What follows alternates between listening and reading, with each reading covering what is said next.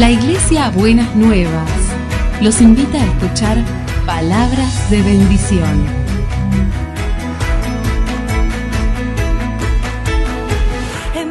Si desean asistir a nuestras reuniones, los esperamos en Avenida de Lepiane 3925, esquina Subiría, Bajo Flores, Ciudad de Buenos Aires.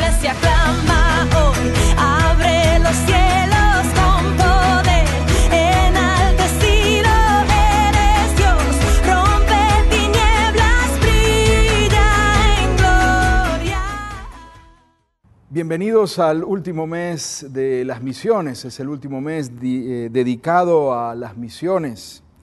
Y cuando recibí la invitación a compartir la palabra con ustedes, recordé lo que me pasó estando en Guatemala cuando recibí la invitación de una iglesia a predicar en el mes de evangelismo de la iglesia. Y la invitación decía así, la iglesia, voy a obviar su nombre, eh, lo invita a predicar en su mes de vandalismo. Lo leí dos veces y decía así. eh, la iglesia lo invita a predicar en su mes de vandalismo. Y yo dije, uy, qué problema, porque ¿qué se puede predicar en el mes de vandalismo de la iglesia? Entonces llamé, me comuniqué con la secretaria de la iglesia para, para entender, para ver de qué se trataba la invitación o qué esperaban ellos con la invitación a esta predicación el mes de vandalismo. Y bueno, la secretaria obviamente se disculpó. Lo que había ocurrido era que Word no, aceptaba, no aceptó la palabra evangelismo y en lugar de dejar una palabra que no la aceptaba, lo decidió cambiar y poner vandalismo. Vaya confusión. Y menos mal que llamé. Mire si me preparo y voy y predico en el mes de vandalismo.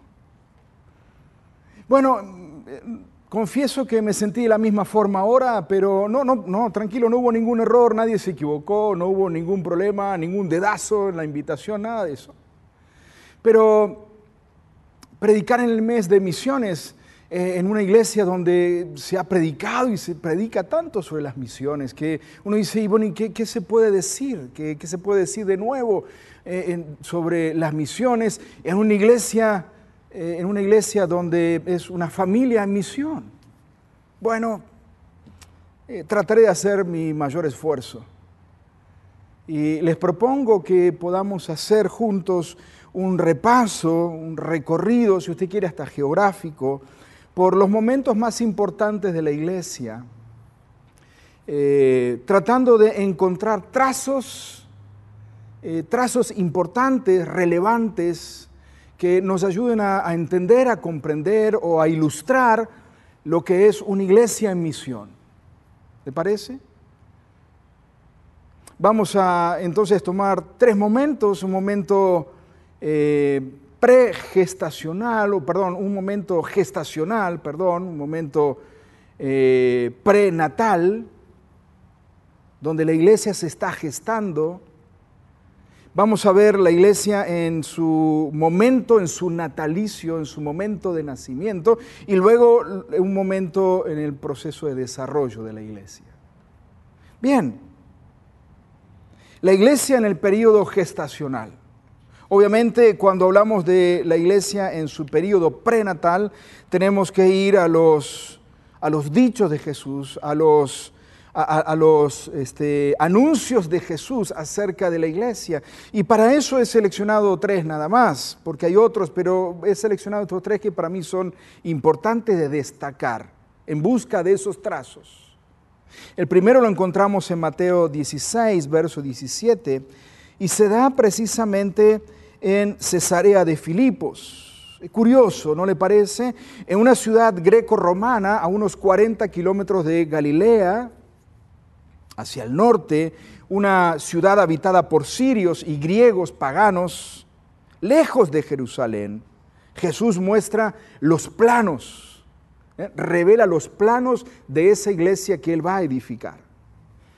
Y hablándole a Pedro, le dice, bienaventurado eres, verso 17 del capítulo 16 de Mateo, bienaventurado eres, Simón, hijo de Jonás, porque no te lo reveló ningún mortal, sino mi Padre que está en los cielos. Cuando Pedro, te recordará cuando Simón dijo, tú eres el Cristo, el Hijo del Dios viviente. Y yo te digo que tú eres Pedro y sobre esta roca edificaré mi iglesia, escuche esto, y las puertas del Hades no podrán vencerla. A ti te daré las llaves del reino de los cielos. Todo lo que ates en la tierra será atado en los cielos, y todo lo que desates en la tierra será desatado también en los cielos. El segundo momento, durante este periodo prenatal, en este periodo gestacional de la iglesia, lo encontramos en Galilea, donde Jesús ya resucitado establece la función primordial que la iglesia va a tener. Esto se da en Galilea, en la montaña donde el Señor eligió como lugar de encuentro después de la resurrección con sus discípulos. Dice Mateo 28, Mateo 28, verso 16, los once discípulos fueron a Galilea, a la montaña que Jesús les había indicado. Jesús se acercó entonces a ellos y les dijo, se me ha dado toda autoridad en el cielo y en la tierra. Por tanto, vayan y hagan discípulos de todas las naciones, bautizándolos en el nombre del Padre, y del Hijo y del Espíritu Santo, enseñándoles a obedecer todo lo que les he mandado a ustedes. Y les aseguro que estaré con ustedes siempre hasta el fin del mundo. El tercer momento sucede casi en el viaje mismo a la maternidad, casi en el viaje mismo a, a, dar eh, el nacimiento propio de la iglesia. Y esto sucede en Jerusalén, momentos antes de ascender. Jesús se reúne con sus discípulos y dice Hechos capítulo 1, verso 4, que mientras comía con ellos, Jesús les ordenó a los discípulos, no se alejen de Jerusalén, sino esperen la promesa del Padre, de la cual les he hablado. Verso 8. Cuando venga el Espíritu Santo sobre ustedes, recibirán poder y serán mis testigos tanto en Jerusalén como en toda Judea y Samaria y hasta los confines de la tierra. La iglesia en este periodo gestacional muestra ciertas características que Jesús las anticipa. Jesús dice cómo es que será esta iglesia que está a punto de nacer. Y los trazos que encontramos en esta iglesia que está a punto de nacer, según lo que Jesús ha dicho de ella, es en primer lugar que será una iglesia vencedora. que deberá enfrentarse en repetidas ocasiones al, mismísimo, al mismísimo poder de la muerte pero será vencedora. Será una iglesia con autoridad divina delegada.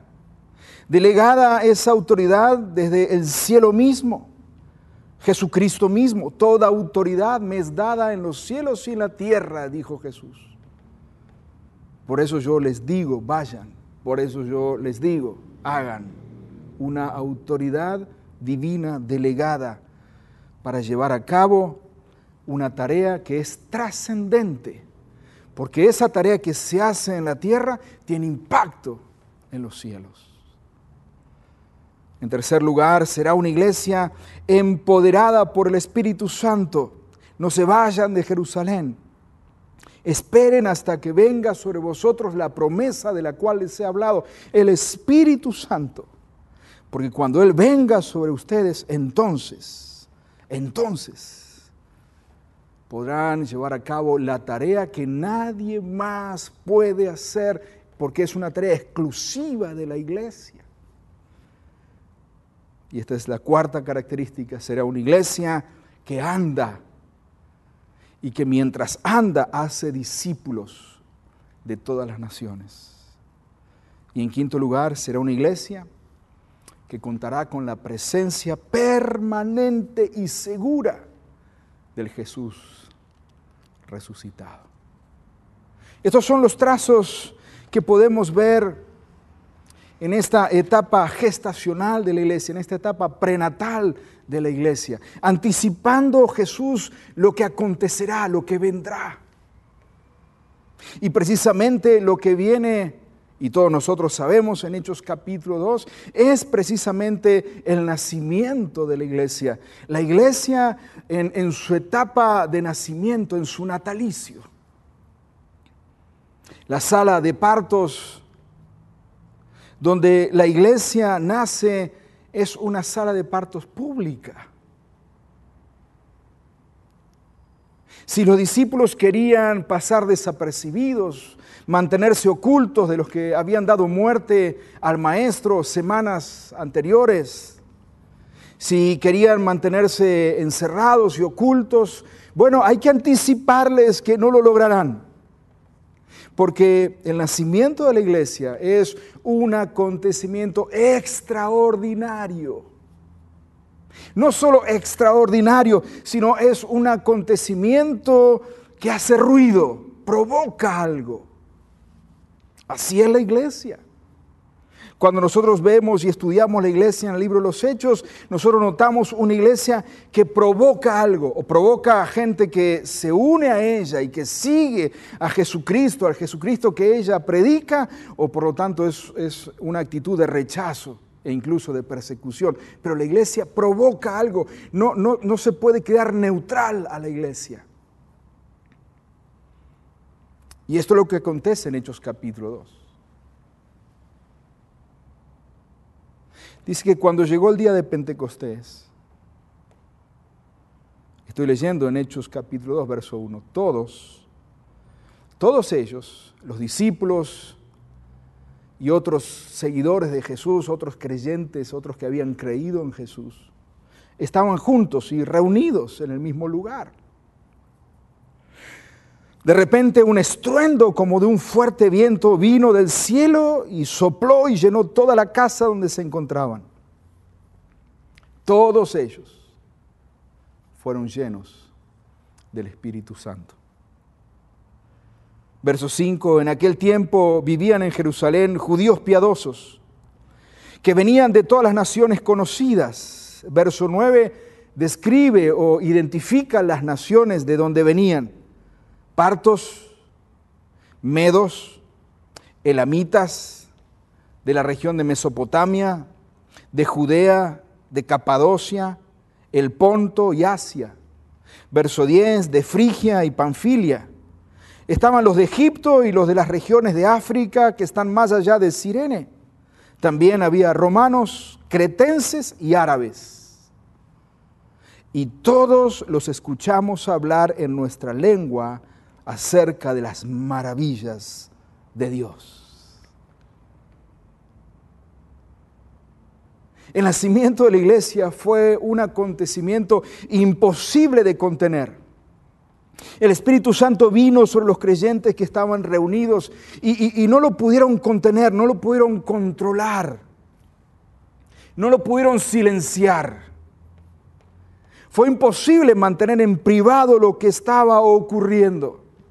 De tal manera que la gente que estaba visitando Jerusalén en esas semanas de festividades religiosas, había acontecido la Pascua semanas atrás, ahora era la fiesta, la fiesta de, la, de, Pentecostés, fiestas muy importantes en el calendario litúrgico eh, de, de, la religiosidad judía. Por lo tanto, los, los que venían de todos estos lugares, a estas, a estas festividades religiosas, presenciaron el parto, el nacimiento de la iglesia. La iglesia que Jesús había anticipado a sus discípulos, que les había anticipado a sus discípulos en forma privada. Ahora esta iglesia nacía a la luz pública. Mire, si el nacimiento de la iglesia hubiera ocurrido hoy en nuestros tiempos, hubiera sido noticia en los portales de los periódicos digitales y los periódicos físicos de todo el mundo. Hubiera sido trend topic en las redes sociales. Todas las cámaras hubieran estado enfocadas en aquella casa sencilla, casa de Jerusalén, donde ese grupo de hombres y mujeres reunidos tuvieron este, esta visitación, este empoderamiento del Espíritu Santo y comenzaron a hablar en los idiomas de las personas que estaban en ese momento en Jerusalén, de todas las naciones, comenzaron a hablar las maravillas de Dios, anunciando las maravillas de Dios. La iglesia nace en forma pública, dando a conocer las maravillas de Dios a todas las naciones. Ojo, no, no, debemos confundir lo extraordinario y lo divino con un show repetitivo y humano. No, no, no estamos hablando acá de un show. Lo que estamos hablando sí es de un acontecimiento maravilloso, extraordinario y que provoca la reacción de la gente. Qué increíble, ¿no le parece? ¿Cómo nos hemos acostumbrado a ver a una iglesia como cualquier otra institución del barrio, como cualquier otra institución de la ciudad, como cualquier otra institución de la sociedad, como cualquier otro edificio, como cualquier otra actividad que se hace en un país libre? Hasta hay algunos que la ven como un constructo, una construcción cultural de la humanidad. No, no, no, no. No es así. La iglesia no es construcción cultural de la humanidad. La iglesia, la iglesia es producto de un nacimiento divino. Jesús lo anticipó. Y Jesús dijo que esa iglesia sería una iglesia vencedora Sería una iglesia con autoridad divina, delegada, para llevar adelante la tarea, la misión que solo ella puede hacer. Y agrego unos trazos más de este momento de natalicio de la iglesia. Será una iglesia empoderada por el Espíritu Santo, como ya lo vimos. Será una iglesia en cumplimiento de lo dicho anticipadamente por Jesús. Y también será una iglesia que nace a la vista de todos. No una iglesia privada, no una iglesia cerrada, sino una iglesia con una característica particular que es una iglesia abierta al mundo entero, para que todo el mundo vea, para que todo el mundo vea y para que todo el mundo escuche lo que la iglesia tiene para decir y para que todo el mundo vea las obras que la iglesia hace y de esa manera glorifique al Dios y Padre que está en los cielos. Esa es una de las características que vemos en la iglesia en su periodo de nacimiento. Pero así como vimos la iglesia con características particulares en el tiempo eh, prenatal, en ese tiempo gestacional, así como vemos características en el mismo nacimiento de la iglesia, también vemos, vemos características en la iglesia en su etapa de desarrollo, porque a partir de ahí la iglesia comienza a dar sus primeros pasos. Y los primeros pasos lo comienza a dar en Jerusalén. De hecho, se organiza en Jerusalén como para quedarse en Jerusalén. Nombran al, apóstol que falta, porque hasta ahí son 11 apóstoles, entonces nombran al número 12, eh, luego este, nombran a los diáconos o a los servidores que son elegidos por el pueblo para atender las necesidades propias de la iglesia, de una iglesia que está creciendo, que está dando sus primeros pasos, y la iglesia comienza a organizarse para atender sus propias necesidades en Jerusalén.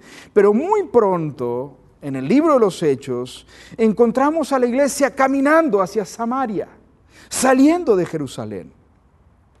Y este es el primer movimiento registrado de la iglesia hacia una región fuera de Jerusalén, hacia, una, hacia un centro distinto de lo que es la religiosidad judía, tan importante para la iglesia inicial, la iglesia que nace en Jerusalén. Dice Hechos capítulo 8, verso 4. Mientras tanto, los que se habían dispersado por causa de la persecución, de la muerte de Esteban, Iban por todas partes anunciando el Evangelio. Acá está, la iglesia moviéndose. Fue así como Felipe llegó a la ciudad de Samaria y allí les predicaba a Cristo. Toda la gente escuchaba con atención lo que les decía Felipe y oían y veían los milagros que hacía. Muchos de los que tenían espíritus malignos eran sanados y los espíritus salían de ellos lanzando fuertes gritos. También muchos de los cojos y paralíticos quedaban sanos y había una gran alegría en toda la ciudad. Los que habían salido de Jerusalén por causa de la persecución, emprendieron un viaje y comenzaron a viajar. Quién sabe hacia dónde iban. Pero en lugar de callarse la boca y protegerse, lo que hacían era abrían la boca y hablaban. Porque no podían dejar de decir lo que ellos habían vivido, lo que ellos habían experimentado, lo que ellos habían creído del mensaje de Jesucristo.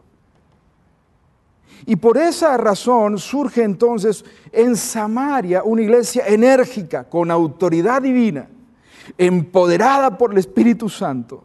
Y es una iglesia que predica el Evangelio a toda la ciudad de manera abierta.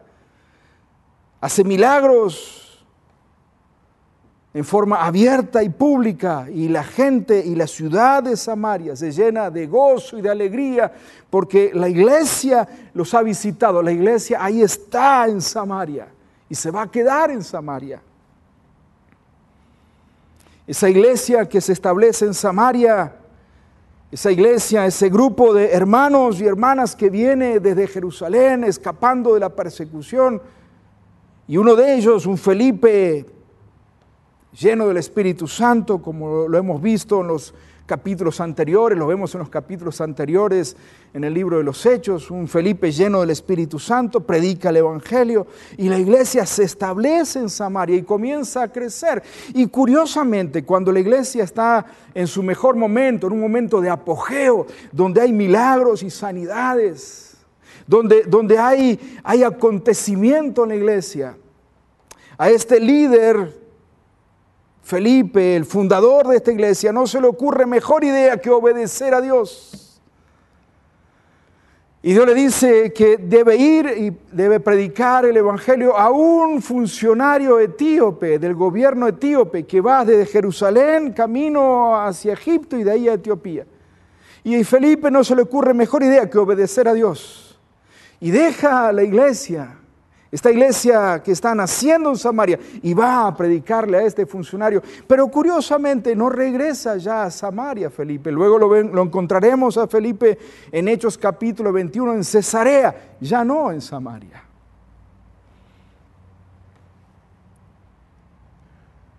El siguiente movimiento que vemos de la iglesia después de su nacimiento es en Antioquía de Siria, en territorio gentil. Y va a ser allí donde la iglesia se convertirá en un centro misionero hacia todo el mundo.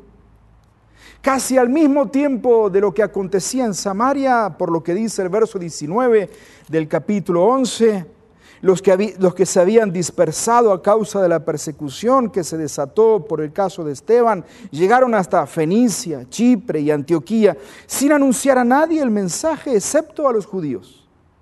Sin embargo, había entre ellos algunas personas, bocas sueltas, que eran de Chipre y de Sirene, que al llegar a Antioquía comenzaron a hablarles también a los de habla griega, anunciándoles las buenas nuevas acerca del Señor Jesús. Como resultado de estos intrépidos, de estos bocas sueltas de Chipre y de Sirene, surge la iglesia de Antioquía de Siria, lo que hoy sería Turquía. Esta iglesia va a sobresalir por ser una comunidad de creyentes formada por gentiles y judíos y por un liderazgo multilingüe y multicultural. Mire lo que dice el capítulo 13. En la iglesia de Antioquía eran profetas y maestros y comienza a decir los nombres. El primero, Bernabé, es el líder de la iglesia, es a quien los apóstoles que están en Jerusalén enviaron para que se haga cargo de esta iglesia naciente en Antioquía. Pero también está Simeón, apodado el Negro, seguramente de Chipre. Habría llegado junto con Lucio de Sirene. Recuerde que los de Chipre y los de Sirene fueron los que predicaron a los griegos que estaban allí. Así que seguramente estos habían sido parte de los culpables que habían abierto la boca. Simón el Negro y Lucio de Sirene. Manajén, que se había criado con Herodes el tetrarca. Mire qué dato interesante. Eh, Herodes, el tetrarca es Herodes Antipas, el mismo Herodes que mató a Juan el Bautista, frente al cual Jesús había estado antes de su crucifixión, frente a frente con este Herodes. Y este, que es uno de los líderes de la iglesia de Antioquía, Manajén, había, se había criado con ese, con ese Herodes con ese delincuente de Herodes. Siendo amigo o hasta hermanastro. Y también estaba Saulo, de la provincia romana de Tarso, quien había sido perseguidor de la iglesia.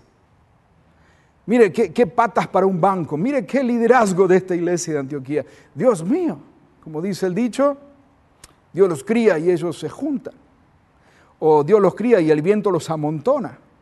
Allí estaban todos estos.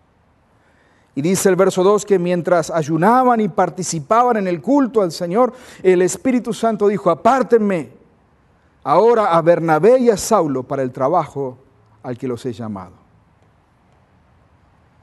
Y es acá entonces donde la iglesia, curiosamente, no en Jerusalén, sino en Antioquía de Siria, comienza a entender que su tarea principal e intencional es ir por todo el mundo y predicar el Evangelio. Los otros lo habían hecho en una forma accidentada por causa de la persecución, pero ahora la iglesia de Antioquía se organiza alrededor de la misión que tienen por delante. Y no tienen ningún problema de enviar a sus mejores líderes a la obra misionera, entendiendo que esta obra de llevar el Evangelio a los lugares remotos donde todavía no se ha predicado el Evangelio de Jesucristo es tarea primordial de la iglesia, es tarea exclusiva de la iglesia, solo ella la puede hacer y para eso ha sido constituida como iglesia. Y es así como desde la iglesia de Antioquía el Evangelio llegará a toda la región de Asia, a lugares muy famosos, centros de suma importancia como Corinto, Éfeso, Filipos, etc. ¿Desde dónde? Desde la iglesia de Antioquía que envió a los misioneros que eran parte del liderazgo de la iglesia y que eran parte de los talentos preciosos que Dios había dado a esta iglesia a esta iglesia gentil, esta iglesia judío gentil formada allí de diversos colores en Antioquía de Siria. El tercer momento, y de manera rápida solamente para verlo, es que llegamos al final de los hechos con la iglesia evidenciando su llegada hasta el fin del mundo, hasta el mundo más, este, más lejano, hasta el mismo corazón del imperio romano, desde donde se, se maneja todo el imperio, desde donde es el corazón del imperio, allí llega la iglesia. Y dice el capítulo 28 que durante dos años completos permaneció Pablo en la casa que tenía alquilada en Roma y recibía a todos los que iban a verlo Oh, lo que debieron haber sido esas reuniones en Roma, en la casa que Pablo tenía alquilada allá. Lo que habrán sido esas reuniones, escuchando a Pablo, escuchando lo que el Señor decía a través de Pablo. Y la historia no se termina ahí, pero por supuesto que no hay tiempo para seguir hablando de lo que fue luego la iglesia. Pero la iglesia durante el primer siglo se desarrolló y caminó de oeste a este, noreste, sur, llevando el mensaje del Evangelio hasta el fin del mundo. Dijimos entonces que en su etapa embrionaria Los trazos que vemos es de una iglesia vencedora, una iglesia con autoridad delegada. En la etapa de su natalicio, cuando la iglesia nace, vemos una iglesia empoderada por el Espíritu Santo, una iglesia abierta al mundo, abierta de par en par al mundo, para que el mundo la vea. Pero permítame agregar algunos trazos que vemos en esta iglesia, en ese periodo de desarrollo. Una iglesia que es esparcida, ya sea por factores externos, como lo vimos cuando llega a Samaria, o por factores intrínsecos, es decir, porque el mismo Espíritu Santo es el que envía a los misioneros para que vayan y lleven la palabra de Dios hasta los confines del mundo. Es una iglesia esparcida, es una iglesia, una iglesia que sale, una iglesia que se reúne y se esparce, se reúne y sale, se reúne y sale. Es una iglesia formada por personas de distintos trasfondos culturales. Hay una mezcolanza en la iglesia del libro de los Hechos en su etapa de desarrollo. Es una iglesia con un liderazgo diverso y hasta pintoresco, si usted quiere. Si no, mire, vuelvo a leer Hechos capítulo 13, un liderazgo pintoresco. Pero lo curioso es que la iglesia no retiene a lo mejor de sus líderes para sí misma. No sucede ni en la iglesia de Samaria ni en la iglesia de Antioquía, sino que la iglesia deja en libertad para que sus líderes se muevan y vayan y sigan predicando el Evangelio hasta donde sea necesario. Es una iglesia que se organiza a partir de la misión. Deja de ser una iglesia organizada para satisfacer sus propias necesidades y se convierte en una iglesia que se organiza para alcanzar al mundo perdido. Y es una iglesia inquieta e imparable que anda en busca de los perdidos. Muy bien lo dijo Samuel Escobar cuando mencionó que la fe cristiana es una fe que nació para viajar. Lo mismo podemos decir de la iglesia, ella nació para estar en marcha. Ella nació para ir en pos de los perdidos y mientras va, predicar el Evangelio y hacer discípulos de todas las naciones. Y la iglesia continúa, mis queridos hermanos. Y la iglesia continúa siendo una iglesia en misión. Y esto es lo que somos. Esto es lo que somos. Somos una familia en misión, cuyos trazos particulares que nos deben caracterizar, y acá voy a seleccionar solo algunos. En primer lugar es que somos una iglesia empoderada por el Espíritu Santo. En segundo lugar, una iglesia que se hace al andar. No es una iglesia acabada, completada, terminada. La iglesia todavía no ha terminado su recorrido, ni tampoco ha completado su desarrollo, su madurez. Es una iglesia que está en ese proceso de, de desarrollo. Porque mientras anda, hace discípulos de Jesucristo. Y esos discípulos hay que capacitarlos y enseñarles todas las cosas. Una iglesia que está en ese proceso continuamente. Es una iglesia abierta al mundo, totalmente visible a todos, transparente, abierta. Hace de su misión algo público para que todos vean y escuchen lo que Dios quiere mostrar al mundo perdido. Es una iglesia que se organiza a partir de la misión entendiendo que solo ella puede cumplir la misión de hacer discípulos de Jesucristo de todas las naciones. Y es una iglesia que trae alegría y esperanza a un mundo necesitado a través de la predicación del Evangelio de Jesucristo. Usted y yo, todos nosotros somos parte de esa iglesia que Jesús anticipó en ese periodo prenatal, en ese periodo gestacional. Somos la misma iglesia que nació a la vista de todos en Hechos capítulo 2. Y somos la misma iglesia que comenzó su camino desde Jerusalén y ha llegado hasta Argentina y hasta el mundo. Esa es la iglesia.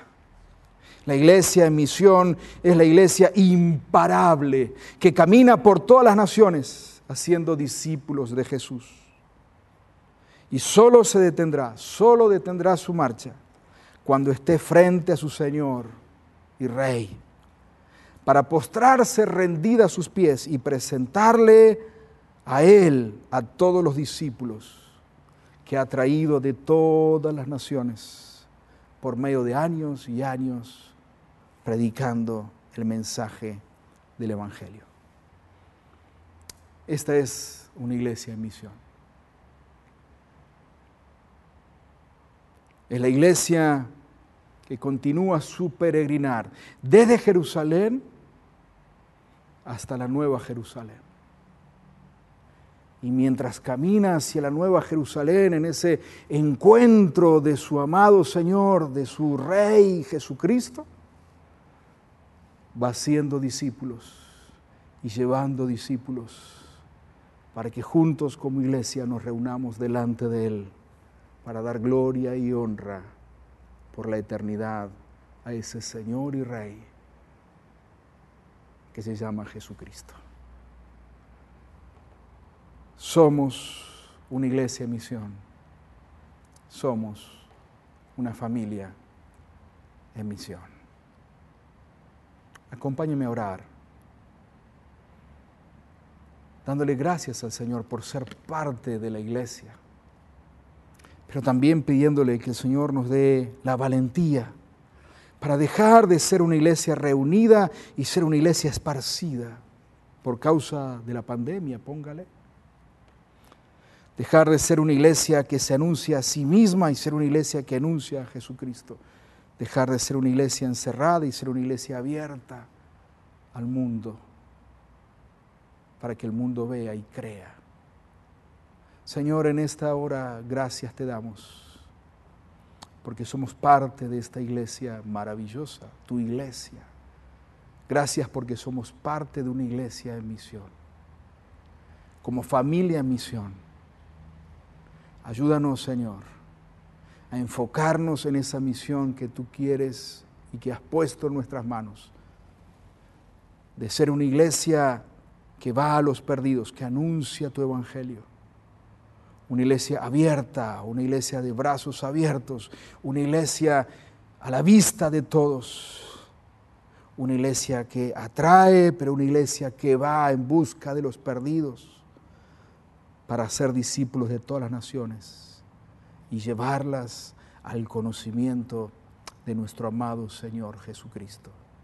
Gracias Señor por esta iglesia en misión, por esta familia en misión bendícenos y sigue usando a esta iglesia peregrina en este camino donde nos has puesto. En el nombre de Jesús. Amén.